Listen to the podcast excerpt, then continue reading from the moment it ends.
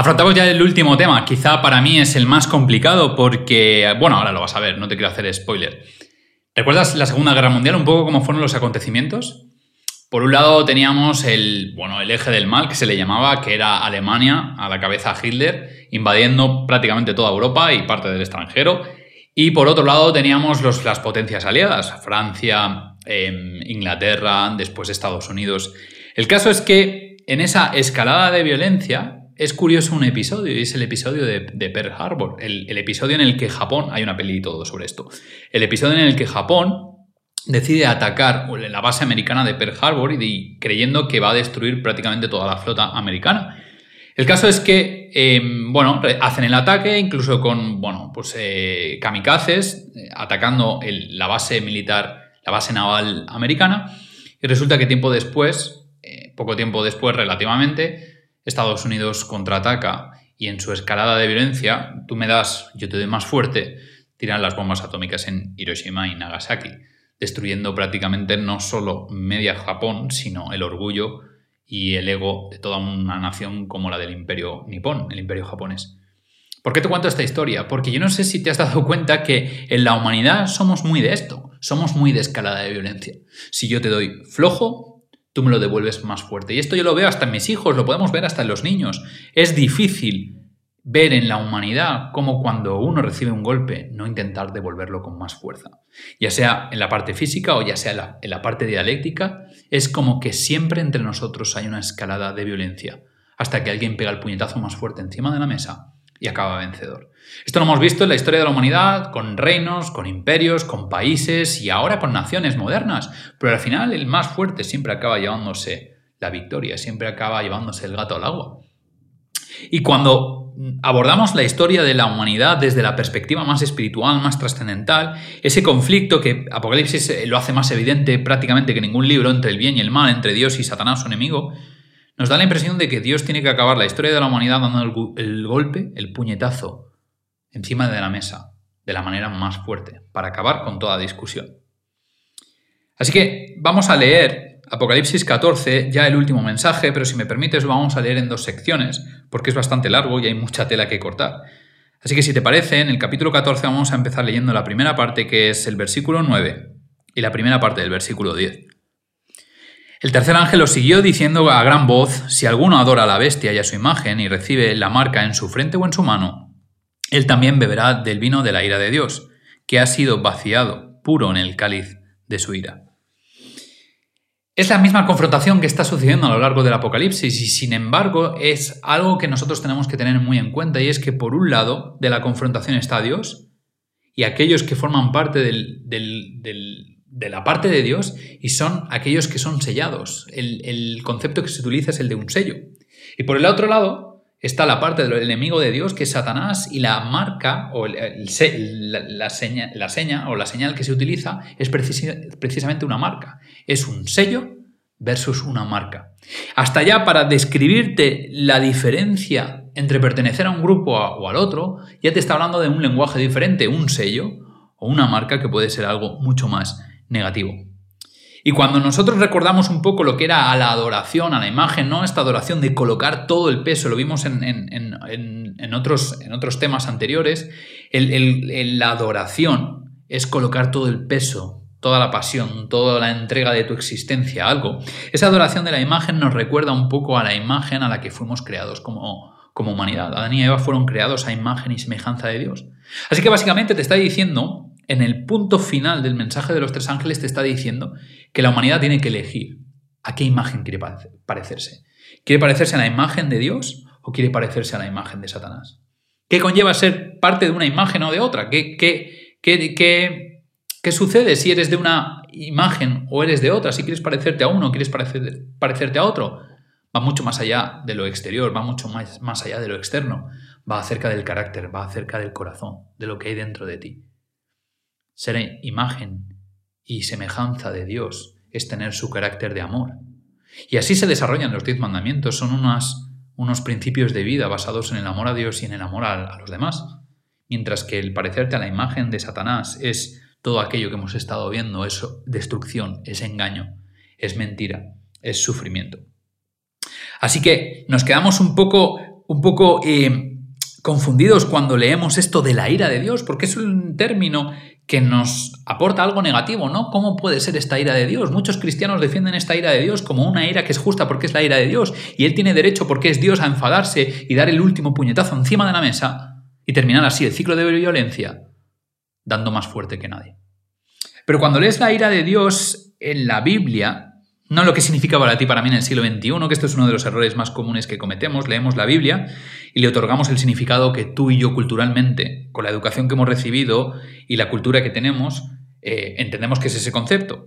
Pero para la Biblia, la ira, cuando está asociada al ser humano, es una indignación o una desaprobación también. No solo la ira del enfado que tú y yo conocemos, sino es una indignación por algo que sucede. Es una desaprobación por algo que sucede.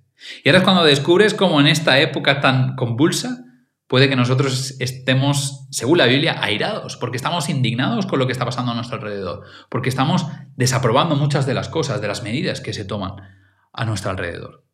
Sin embargo, sin embargo, uno de los errores más comunes es de otorgar conceptos humanos a Dios. Así que para Dios, em, cuando otorgamos la ira, tiene una connotación diferente que no tiene ningún ser humano. Cuando otorgamos ir a Dios y corremos el riesgo de presentar un Dios enfadado, un Dios airado, un Dios con la humanidad en sus manos deseando aplastarla porque está enfadado de lo mucho que nos hemos portado mal, de lo mucho que para la Biblia es el concepto de pecado, lo mal que lo hemos hecho y muchas veces cometemos el riesgo de equivocarnos presentando un Dios que está deseando que llegue el fin de la humanidad, el fin de la historia de la humanidad, para destruir, como si no tuviera otro deseo que el de destrucción. Porque la Biblia también nos habla de Jesús, y lo vimos el último día en Apocalipsis 9:15, la Biblia nos habla de un Jesús con una vara de hierro que regirá fuerte, con una espada en la boca. Pero realmente cuando conoces a Jesús, lees los evangelios y ves cómo trataba Jesús a la gente, te das cuenta de que esas, esas figuras simbólicas están muy lejos de representar una literalidad en los hechos de Jesús. La Biblia nos presenta algo muy diferente. Y por eso vamos a leer Santiago capítulo 1, versículo 20. Porque es importante que entendamos ciertos conceptos acerca de Dios antes de interpretar o empezar a interpretar nada. Santiago capítulo 1 versículo 20 dice esto, porque la ira del hombre no obra la justicia de Dios. Aquí te está diciendo, la ira del hombre no es la misma que la ira de Dios, la ira de hombre no obra la justicia de Dios.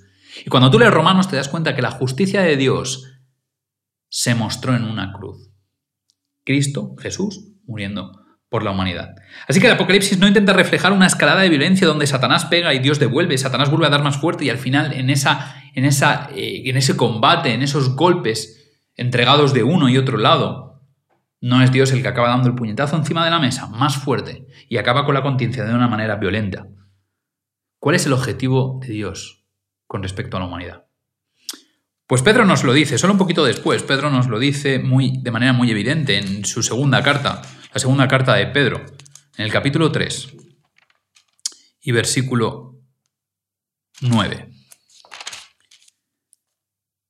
Dice, el Señor no retarda su promesa, sino que algunos, según algunos la tienen por tardanza, sino que es paciente para con nosotros, no queriendo que ninguno perezca, sino que todos procedan al arrepentimiento. ¿Te das cuenta cuál es la intención de Jesús? La intención de Jesús es, según la escatología bíblica, ¿no? Según el, deseo que, que, y la promesa de que Jesús va a volver. Jesús está tardando en volver porque no quiere que ninguno de nosotros se pierda, no quiere que ninguno de nosotros se muera. Esta es la actitud real de Dios con la humanidad. Yo no sé si recuerdas cuando Jesús, esto te lo dice Lucas 19, cuando Jesús está en Jerusalén y llora por Jerusalén y les dice, si tú supieras la paz que yo quiero traerte, si tú supieras que en realidad quiero salvarte. ¿Te parece que Jesús, Dios, la actitud que tiene contra el ser humano es una actitud de deseo de destrucción? ¿Crees que Jesús representa ese Dios que muchas veces hemos presentado el cristianismo como alguien enfadado que está deseando venir a la tierra para castigar de una vez por todas a todos aquellos que llamamos malos? Esta es la pregunta que tienes que hacerte. ¿Qué siente Jesús por aquellos que están encaminando su vida hacia la muerte. Y esta es la segunda pregunta que tienes que hacerte. ¿Qué siente Satanás por ellos? Porque siempre creemos que Dios odia a esas personas y que Satanás las ama. O que al menos le viene bien tenerlas en su equipo. Pero ¿realmente te has planteado alguna vez cómo Dios trata a aquellos que están lejos de Él? No tienes más que leer los Evangelios para darte cuenta. Y la segunda pregunta, te la vuelvo a repetir. ¿Qué siente Satanás por esas personas que están alejadas de Dios? No tiene sentido las palabras ama a tus enemigos en una escalada de violencia. No tiene sentido que Jesús me diga que tengo que orar por mis enemigos, que tengo que orar por los que me persiguen, que tengo que amar y saber perdonar a aquellos que me están haciendo la vida imposible. Si Jesús estuviera inmerso en esta escalada de violencia donde sabe que va a pegar el golpe más fuerte. Pero entonces, ¿qué es la ira para Dios? Bueno, lo vamos a ver porque se habla mucho en el Antiguo Testamento del día terrible y grande de Jehová, de la ira de Dios. Pero cuando llegas al Nuevo Testamento, que parece que este día de alguna manera se ha consumado, y vamos a estar viendo algunos versículos, te das cuenta de que la ira está apuntando a otra cosa. Y esto Pablo lo habla súper bien en Romanos. Romanos capítulo 1, versículo 18. Porque la ira de Dios se revela desde el cielo contra toda impiedad e injusticia de los hombres que detienen con injusticia la verdad. Es decir, la ira de Dios se va a revelar y se va a revelar contra esas personas, esa humanidad que es impía, que está actuando injustamente, que está haciendo daño, tanto a Dios como a los demás. Pero ¿cómo se desarrolla esa ira? ¿Cómo se revela esa ira? Bueno, lo tienes al principio de varios versículos. El principio del versículo 24 dice, por lo cual también Dios los entregó a inmundicia. Versículo 26, por esto Dios los entregó a pasiones vergonzosas. Versículo 28, y como ellos no aprobaron tener en cuenta a Dios, Dios los entregó a una mente reprobada para hacer cosas que no convienen. Es decir, parece que para Pablo la ira de Dios cuando se revela es entregarte a tus propios deseos personales. Parece que para Pablo la ira de Dios es dejar, aceptar que tus decisiones, aunque estén equivocadas, asumas tus consecuencias hasta el final.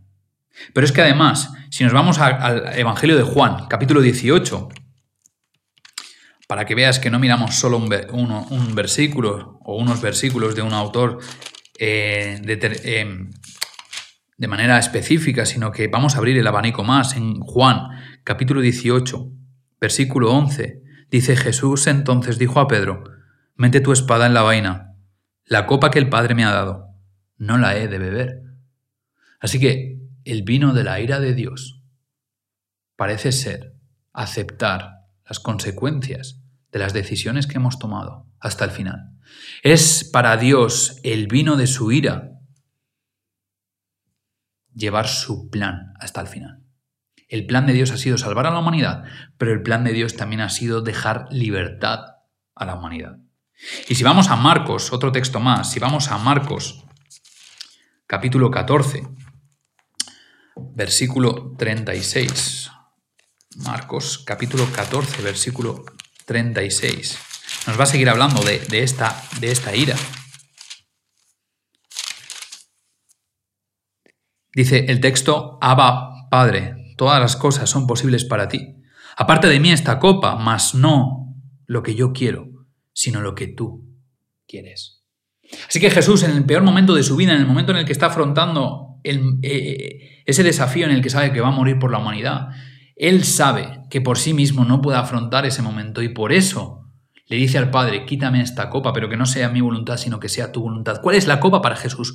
¿Cuál ha sido la copa de Jesús durante todo este momento? ¿Recibir la ira de Dios? ¿Pero recibir la ira de Dios como tú y yo la entendemos? ¿O cumplir el plan hasta el final?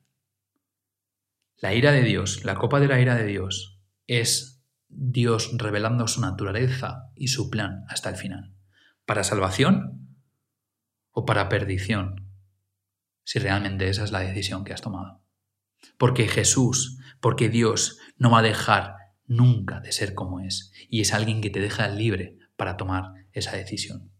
Pero hay un detalle curioso y es que aquí, en Apocalipsis 14, en este primer texto que hemos leído, en esta primera parte del mensaje, te está diciendo que el vino de la ira de Dios es sin diluir. Porque a lo largo de toda la humanidad Él lo ha diluido con agua, lo ha suavizado, pero ahora es puro, sin diluir, totalmente puro. Esto significa que las decisiones que tú tomes ahora, es decir, la libertad el libre albedrío que Dios te va a dar, esta vez es para siempre. Ya no habrá vuelta atrás, ya no habrá segundas oportunidades. Ahora es el momento de tomar la mejor decisión de tu vida, porque ahora realmente Dios va a dejar que las consecuencias del pecado y del mal se desaten por completo. Así que la ira de Dios parece ser en la Biblia esa capacidad, característica, rasgo de carácter que tiene Dios, de respetar tu decisión por mucho que le duela, dejándote que lo hagas hasta las últimas consecuencias. En Apocalipsis capítulo 7, versículos 1 al 3, nos presenta a Dios no precisamente enfadado, sino sosteniendo a la humanidad. Capítulo 7, versículos 1 al 3 dice, después de esto vi a cuatro ángeles en pie sobre los cuatro ángulos de la tierra, que detenían los cuatro vientos de la tierra para que no soplase viento alguno sobre la tierra, ni sobre el mar, ni sobre ningún árbol. Vi también otro ángel que subía de donde sale el sol, y tenía el sello del Dios vivo, y clamó a gran voz a los cuatro ángeles a quienes se les había dado el poder de hacer daño a la tierra y al mar, diciendo no hagáis daño a la tierra, ni al mar, ni a los árboles hasta que hayamos sellado en sus frentes a los siervos de nuestro Dios. Dios es presentado en el Apocalipsis como el que sujeta, como el que sujeta el mal, no como el que está deseando destrozar la tierra, sino como el que está sujetando el mal, que va a ser liberado. Ese mal tiene un nombre. Se llama Satanás y lo ves a lo largo de todo el Apocalipsis. La imagen de Dios en el Apocalipsis no puede ir en disonancia con la imagen de Jesús en los Evangelios. Jesús no puede transformarse en un agente de ira y de destrucción, porque Jesús siempre ha servido la justicia y la ira con amor y pagando con su propia vida por nosotros. Así que a Dios, a Jesús no lo mueve un espíritu de venganza. A Jesús lo mueve un espíritu de compasión y de misericordia para todos aquellos que aún no han inscrito su libro en el libro de la vida, que es Jesús. Así que, de nuevo, no te dejes engañar por las apariencias.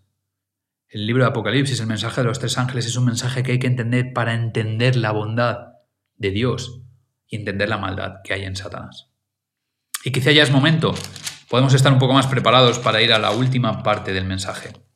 Apocalipsis capítulo 14, leeremos la segunda parte del, del versículo 10 y el 11. Será atormentado con fuego y azufre delante de los santos ángeles y del Cordero. Y el humo de su tormento sube por los siglos de los siglos, y no tienen reposo de día ni de noche los que adoran a la bestia y a su imagen, ni nadie que reciba la marca de su nombre. Y cuando tú lees esto acerca del tormento eterno, el sufrimiento, el lago de fuego azufre, otra vez de nuevo te viene a la mente el concepto de, bueno, espera, estamos hablando otra vez de un infierno. Estamos hablando de un lugar donde Dios atormenta eternamente a la humanidad, a la humanidad que ha decidido seguir otro camino. Es peor aún, es Dios capaz de crear un lugar donde quien tiene potestad sobre ese lugar es su enemigo, Satanás, aquel que ha inducido a todas esas personas a alejarse de Dios y le va a dar el poder para seguir atormentándolas, torturándolas durante toda la existencia de, de lo que es incluso fuera de tiempo, por toda la eternidad. ¿Qué gana Dios con esto? ¿Qué gana Dios manteniendo un infierno? ¿Qué busca Dios atormentando a las personas por toda la eternidad? Volvemos de nuevo al ciclo de violencia. Para que sepas que eres un perdedor, voy a dejar que Satanás te torture por toda la eternidad. Miles, millones, infinitos años. Y sobre todo la gran pregunta, ¿por qué Dios iba a mantener un infierno o iba a crear un infierno cuando al principio de la humanidad no existía tal infierno.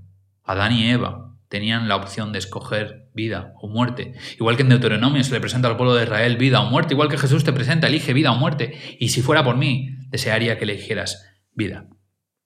Cuando lees ciertos eh, pasajes de Apocalipsis te das cuenta de ciertos detalles acerca de la tortura, del fuego, del azufre, de quien no provoca descanso. Y si te parece, los vamos a leer rápidamente. Solo en Apocalipsis 9, versículo 4 y 5 dice, y se les mandó que no dañasen la hierba de la tierra, ni cosa verde alguna, ni a ningún árbol, sino solamente a los hombres que no tuviesen el sello de Dios en sus frentes. Y les fue dado no que los matasen, sino que los atormentasen cinco meses. Y su tormento era como tormento de escorpión cuando hiera al hombre. ¿Te acuerdas lo que leímos acerca de Lucas cuando Jesús dice os he dado potestad para pisar escorpiones?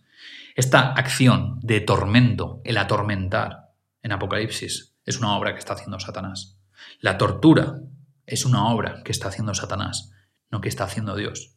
Pero es que cuando vamos al versículo 17 y 18 del capítulo 9 y leemos, Así bien visión los caballos y a sus jinetes, los cuales tenían corazas de fuego, de zafiro y de azufre, y las cabezas de los caballos eran como cabezas de leones, y de su boca salían fuego, humo y azufre. Y por estas tres plagas fue muerta la tercera parte de los hombres, por el fuego, el humo, el azufre, que salían de su boca. Esto es una acción también de Satanás. Es una acción de Satanás porque todo lo que está reflejando, no tiene más que leer todo el capítulo 9, son acciones que está haciendo Satanás. Pero es que además, por si fuera poco, el concepto de no dejar descanso, capítulo 12, versículo 10 de Apocalipsis, dice entonces oí una gran voz en el cielo que decía, ahora ha venido la salvación, el poder, el reino de nuestro Dios y la autoridad de su Cristo, porque ha sido lanzado fuera el acusador de nuestros hermanos, el que los acusaba delante de nuestro Dios, día y noche. Día y noche, sin descanso, no implica perpetuidad, no implica eternidad. Además, la palabra que utiliza para tormento eterno, para ser atormentados eternamente por los siglos de los siglos, es una palabra que ya vimos el primer día con Evangelio eterno.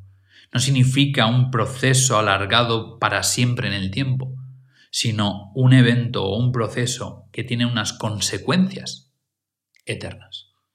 Así que, tal y como el Evangelio era eterno porque lo que se iba a revelar y va a servir para toda la, eternidad, lo que sucede aquí, el daño que va a provocar Satanás, va a tener unas consecuencias determinantes para toda la eternidad. Porque si algún momento ha habido que escoger entre vida y muerte, es ahora. Y frente a un Dios que lo único que te ofrece es descanso y reposo, tenemos a un Satanás que no ofrece ni descanso ni reposo. Al final la promesa de Dios, la promesa de Jesús es una promesa de restaurar el mundo y de crear el mundo tal y como lo fue en el principio. Un mundo en el que Adán y Eva eran felices, un mundo en el que en Génesis no eran muy lejanos el árbol de la vida y el árbol de la muerte, porque aunque le llamamos el árbol del bien y del mal, Jesús dijo, no comáis nunca de este árbol porque si coméis, moriréis. Así que el ser humano siempre tuvo y siempre tendrá en su mano, en su capacidad de decisión, el elegir vida o muerte. Porque Dios no cambia, sigue siendo el mismo ayer, hoy y siempre. Y Dios nunca dejará que tú estés obligado a tomar una decisión. Jesús siempre aceptará que tengas libertad absoluta para decidir. En esa libertad de elección, Jesús aquí en el mensaje de los tres ángeles te llama de nuevo, desesperadamente, pero te avisa de que respetará tu decisión y te dejará que asumas tus consecuencias. Solo recuerda una cosa, no es Dios el que mata, es el pecado el que mata. En el plan de Dios nunca estuvo la muerte. La muerte fue un plan B que la humanidad quiso elegir. Y Dios solo dejará que el pecado, que Satanás, lleguen hasta el final con su propuesta. Y es muerte, sufrimiento y destrucción.